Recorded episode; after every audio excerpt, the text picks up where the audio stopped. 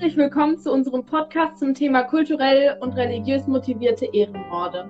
Ich bin Leonie. Und ich bin Lilly und ich erzähle euch erstmal generelle Infos zum Ehrenmord. Fangen wir mit den Wurzeln des Ehrenmordes an.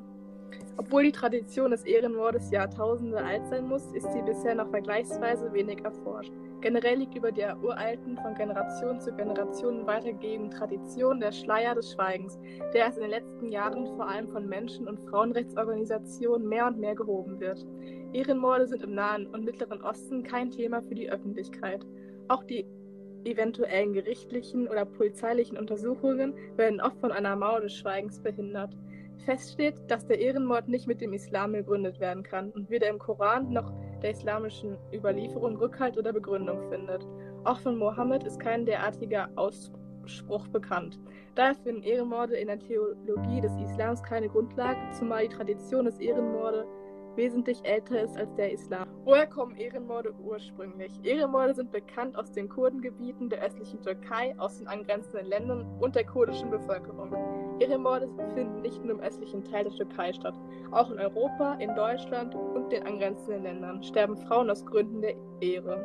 Zwar gibt es bisher in Deutschland keine gesonderten Statistiken der Behörden für Ehrenmorde, aber Menschen- und Frauenrechtsorganisationen weisen allein zwischen Oktober 2004 und Juni 2005 auf acht Frauen hin, die aus diesem Grund den Tod fanden, davon sieben in Berlin. Zwischen 1996 und 2005 sollen es insgesamt 49 Morde oder Mordversuche gewesen sein. 77 Prozent der Opfer und Täter waren türkischer Abstammung. Etwa, etwa 5000 Ehrenmorde sollen es nach Schätzung der Vereinten Nationen weltweit mindestens sein, mit einer vermutlich sehr hohen Dunkelziffer. Allgemeines zum Ehrenmord.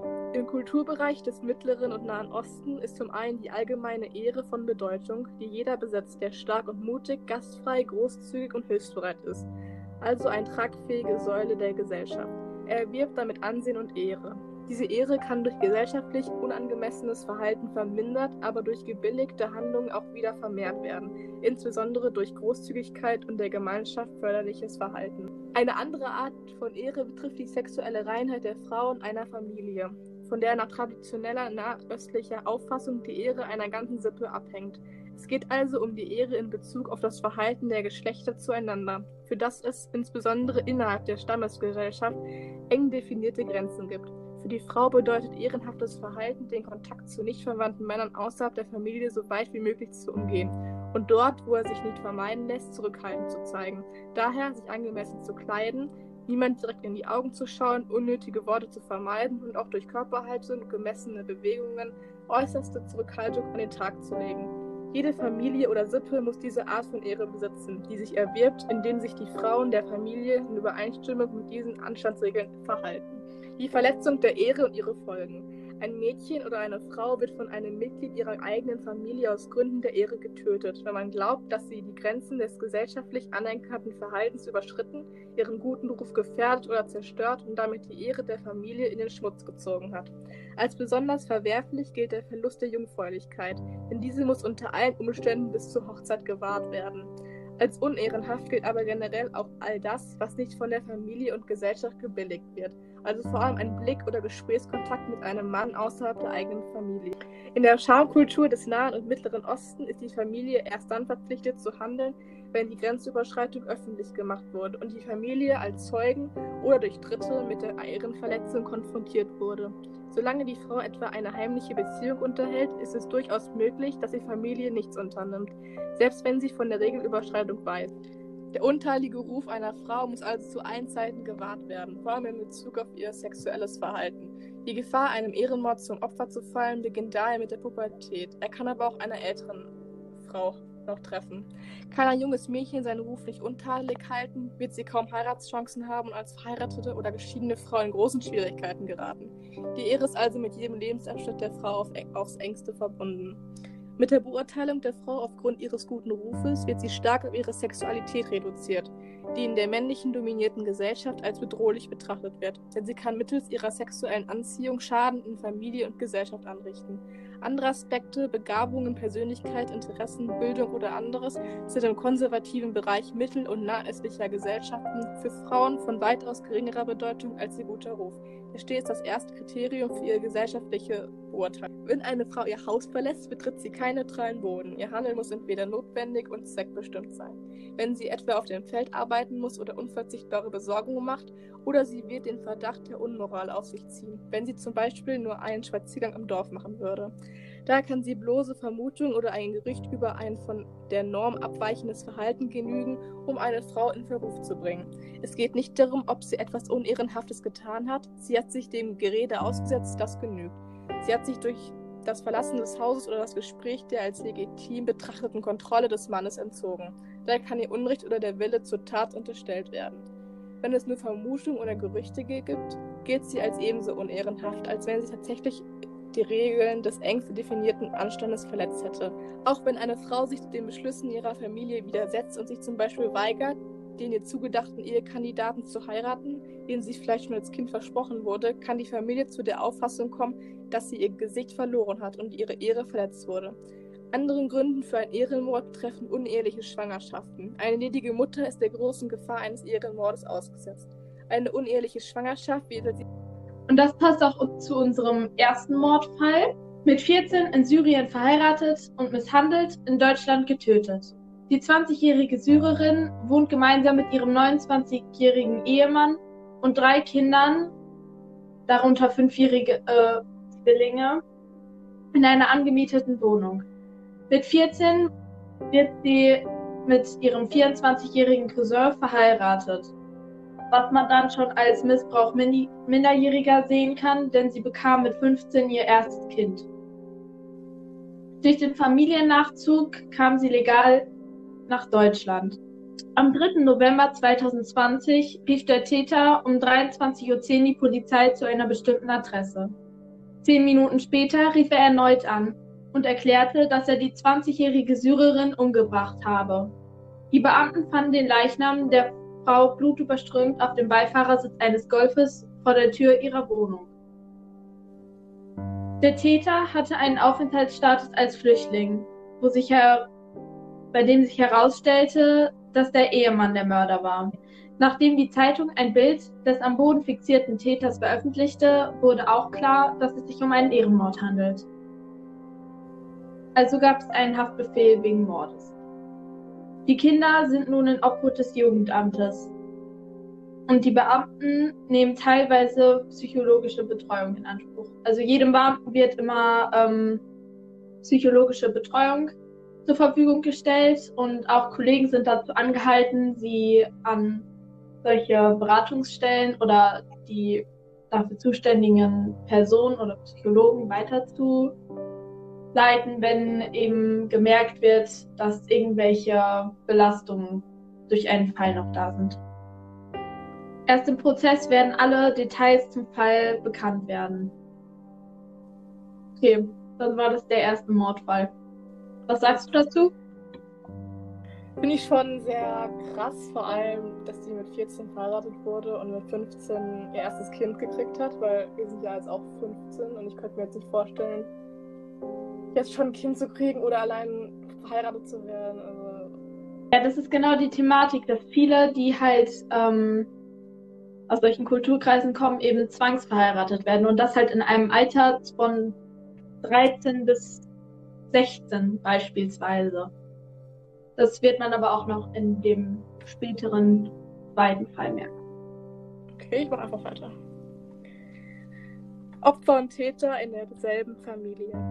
Der Täter des Ehrenmords ist immer ein Familienangehöriger. In Ländern des Nahen und Mittleren Ostens scheint besonders häufig der Bruder der betroffenen Frau als Täter auserkoren zu werden, sondern auch ihr Vater, während in der Migration vermutlich auch aufgrund des Fehlens kompletter Familienstrukturen offensichtlich der Ehemann häufiger als Täter auftritt. Generell gilt die Verbindung des Ehemanns zur Ehefrau als weniger eng als zur Herkunftsfamilie. Denn der Ehemann kann sich von der Frau nach islamischem Recht relativ unkompliziert scheiden. Die Herkunftsfamilie ist jedoch auf immer mit ihr verbunden. Auch ein Cousin oder Onkel kommen als Täter in Frage. Ist eine Eheverletzung bekannt geworden, in der Regel der Familienrat beschließen, was zu tun ist. In leichteren Fällen wird ein Mädchen von der Schule genommen, eine Frau eingesperrt, geschlagen oder in eine andere Stadt ohne Mitspracherecht verheiratet werden. In schwereren Fällen wird die Familie den Tod des Opfers beschließen, aber die Frau nicht davon unterrichten. Sie wird eines Tages oder eines Nachts erwürgt, erstochen, erschlagen, gesteinigt, verbrannt, vor ein Auto gestoßen oder von einer Brücke herabgestürzt werden. Ehrenmord ist eine aus besonders niedrigen Motiven geplante, großmögliche Gewaltanwendung gegen eine Frau. Ganz selten wird auch ein Mann Opfer eines Ehrenmordes, wenn zum Beispiel seine homosexuellen Neigungen öffentlich bekannt geworden sind. Der Ehrenmord kann sofort begangen werden oder aber sich Monate oder sogar Jahre nach dem Vergehen der Frau ereignen. Er geschieht dann nicht im Affekt, sondern wird vorsätzlich geplant und geheim gehalten. Die Strafverfolgung. Größere Abschreckung vor einem Ehrenmord könnte sicher durch eine konsequente Strafverfolgung erreicht werden. Dies ist jedoch meist nicht der Fall. Wird überhaupt eine polizeiliche Untersuchung angestrengt, begegnet den Vertretern der Staatsmacht vielfach eine Mauer des Schweigens, obwohl jeder den wahren Sachverhalt kennt. Eine Anklage und ein Gerichtsverfahren kommen in vielen Fällen nicht zustande und werden von der Gesellschaft oftmals nicht erwartet oder sogar unmöglich gemacht.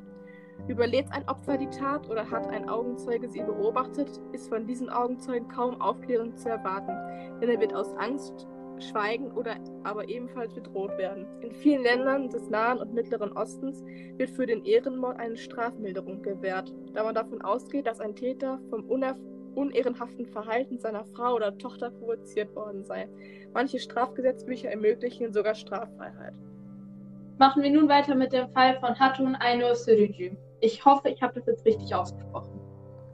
Sie wurde am 17. Januar 1982 in Berlin geboren und ist eine Deutschkurdin. Ihr Vater heißt Kerem Sürücü und ist Gärtnergehilfe. Ihre Mutter Hanim Sürücü. Sie hat vier ältere und einen jüngeren Bruder und drei jüngere Schwestern. Hatun ist das fünfte Kind und erste Mädchen der Familie und wächst gemeinsam mit ihren Geschwistern in Kreuzberg auf. Sie lehnt sich jedoch in ihrer Pubertät gegen ihre Familie auf und wird nach der 8. Klasse auf dem Robert-Koch-Gymnasium abgemeldet. Mit 16 wird sie in Istanbul mit ihrem Cousin Ismail zwangsverheiratet und 1999 wird sie schwanger. Nach einem Streit mit ihrem Ehemann und seiner Familie kehrt sie zurück nach Berlin. Sie zieht aus der Wohnung ihrer Eltern beim Cottbusser Tor aus und mit ihrem in Deutschland geborenen Sohn Chan in ein Wohnheim für minderjährige Mütter. Dort macht sie ihren Hauptschulabschluss nach und nimmt psychotherapeutische Unterstützung in Anspruch. Während der Elektroinstallateurlehre wohnt sie in einer Wohnung in Berlin-Tempelhof. 2005 steht sie kurz vor der Gesellenprüfung. Nach ihrer Prüfung wollte sie nach Süddeutschland ziehen und ihr Fachabitur nachholen. Von Außenstehenden wird sie als liebende Mutter und gläubige Muslimin beschrieben. Im Fall ihres Todes soll ihr Sohn bei einer Pflegefamilie aufwachsen. Doch trotz dieser Aussage möchte sie von ihrer Familie akzeptiert werden und bleibt mit ihnen in Kontakt. Am 7. Februar 2005 besucht ihr Bruder Ayan Sürücü Hatun in ihrer Wohnung. Auch hier kommt es zum Streit. Trotzdem begleitet sie ihn zur Bushaltestelle. Am 14. Februar 2005 wurden drei Brüder wegen Tatverdacht festgenommen. Als Tatmotiv vermutet man Ehrenmord, weil Hatun die Familie für ein freies Leben verlassen hat. Schon vor der Tat meldete Hatun Morddrohungen. Bei der Polizei bekam aber keinen Schutz. 2006 wurde auch die 16-jährige Schwester Söngül Sürücü von der Schule abgemeldet, weil sie freiwillig in die Türkei ziehe. Ihr Sohn Can lebt bei einer Pflegefamilie. Jedoch hat die Schwester Asu Sürücü das Sorgerecht beantragt, welches am 20. Dezember 2006 vom Amtsgericht Tempelhof-Kreuzberg abgelehnt wurde.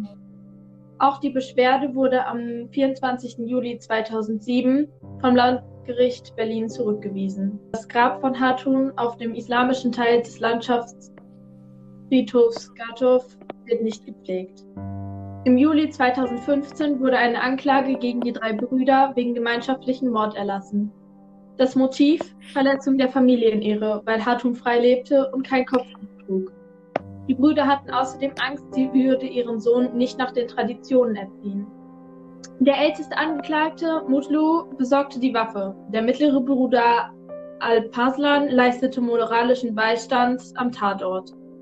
Am 14. September 2005 gestand der jüngste Bruder Ayan den Mord. Am 9. März 2006 versuchte er aus dem Gefangenentransport auszubrechen. Sozialwissenschaftler gehen unter anderem auch davon aus, dass die Familie involviert war und durch Ayan gedeckt wird. Kommen wir nun mal zu den Mordmerkmalen. Es gibt drei verschiedene Bereiche, und zwar einmal den ersten Bereich, die niedrigen Beweggründe. Darunter zählt die Mordlust, wenn man sozusagen aus Spaß einen Menschen ermordet, um sich selber daran zu erfreuen.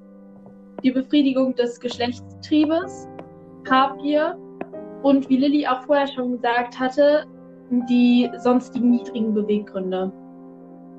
Dann im zweiten Bereich die verwerfliche Begehungsweise, also Heimtücke, Grausamkeit und gemeingefährliche Mittel.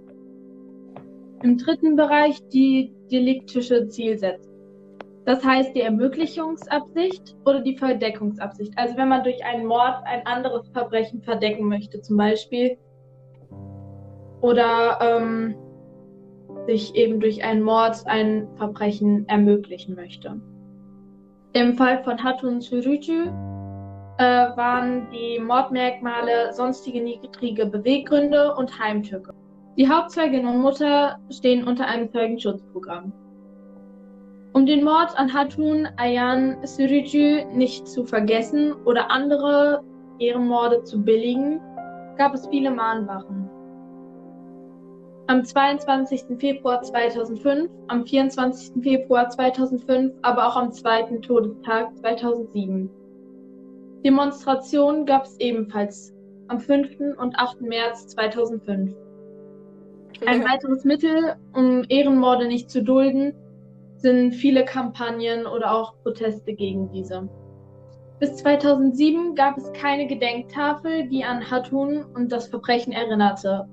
Erst im Juni 2008 wurde ein Gedenkstein mit der Aufschrift Hier wurde Hatun Sürücü, geboren 1982, am 7. Februar 2005 ermordet, weil sie sich Zwang und Unterdrückung ihrer Familie nicht unterwarf, sondern ein selbstbestimmtes Leben führte. Zum Gedenken an sie und die weiteren Opfer von Gewalt gegen die Frauen in dieser Stadt. Die Mieter des Wohnhauses, in dem Hatun Ainur Sürücü lebte, zogen aus. Ja. Was sagst du zu diesem Mordfall? Also ich finde, das ist natürlich auch sehr krass, aber du hast, man hat schon irgendwie so gemerkt, dass sie so irgendwie ein bisschen wusste, was passiert, weil sie hat ja auch gesagt, dass sie ihren Sohn auf jeden Fall in einer Pflegefamilie haben will und nicht bei ihrer anderen Familie. Du meintest ja auch, dass sie schon Morddrohungen gekriegt hat. Äh, genau, deswegen denke ich, dass es da auch schon ähm, so war. Ich meine, sie war höchstens, keine Ahnung, 23? Nein, ich würde, also sie ist wirklich sehr jung gestorben dafür, dass sie halt einfach nur frei leben wollte. Und ja, und der Mord ist eben nicht kulturell motiviert, sondern tatsächlich religiös motiviert gewesen weil die Brüder eben auch davon ausgegangen sind, dass ähm, sie sozusagen die Tradition der Religion auch verletzt und ihre Religion auch nicht richtig auslebt, dadurch, dass sie halt das Kopftuch nicht mehr getragen hat. Wo man eigentlich nur sagen kann, naja, ähm, soweit ich das noch weiß, haben ähm, muslimische Mädchen eigentlich die Wahl, das Kopftuch zu tragen und können sich auch dagegen entscheiden, aber ich möchte nichts Falsches sagen. Da bin ich mir nicht ganz sicher. Also allgemein kann man ja sagen, da in den Gesellschaften, wo der Ehrenmord praktiziert wird, dass die Ehre dort wirklich höher steht als die eigenen Familien, also die Frauen in der Familie, sei es eine Schwester, eine Cousine oder die eigene Ehefrau dass die Ehre dann wirklich so geschätzt wird, dass man die wirklich umbringen muss dafür, um sich da reinzuwaschen. Also das finde ich eigentlich, das kann man eigentlich gar nicht in Worte fassen. Vor allem beide Mordfälle, die ich jetzt erzählt habe, waren in der Umgebung von Paderborn, beziehungsweise auch direkt in Paderborn, äh, wo man, oder wo ich zumindest mir gedacht habe, okay, das kann ich jetzt gar nicht glauben. Also als ich das gesucht habe, habe ich mich wirklich sag ich mal, gewundert und auch irgendwie erschrocken, dass das hier in der Umgebung auch ist mit Ehrenmorden, weil man eigentlich gar nicht mal so davon ausgeht, dass wirklich sozusagen vor seiner Haustür sowas passiert. Genau, das war's mit unserem Podcast. Ich hoffe, es hat euch gefallen und ihr konntet ein bisschen mehr über Ehrenmorde und die dahinterstehenden Motive erfahren.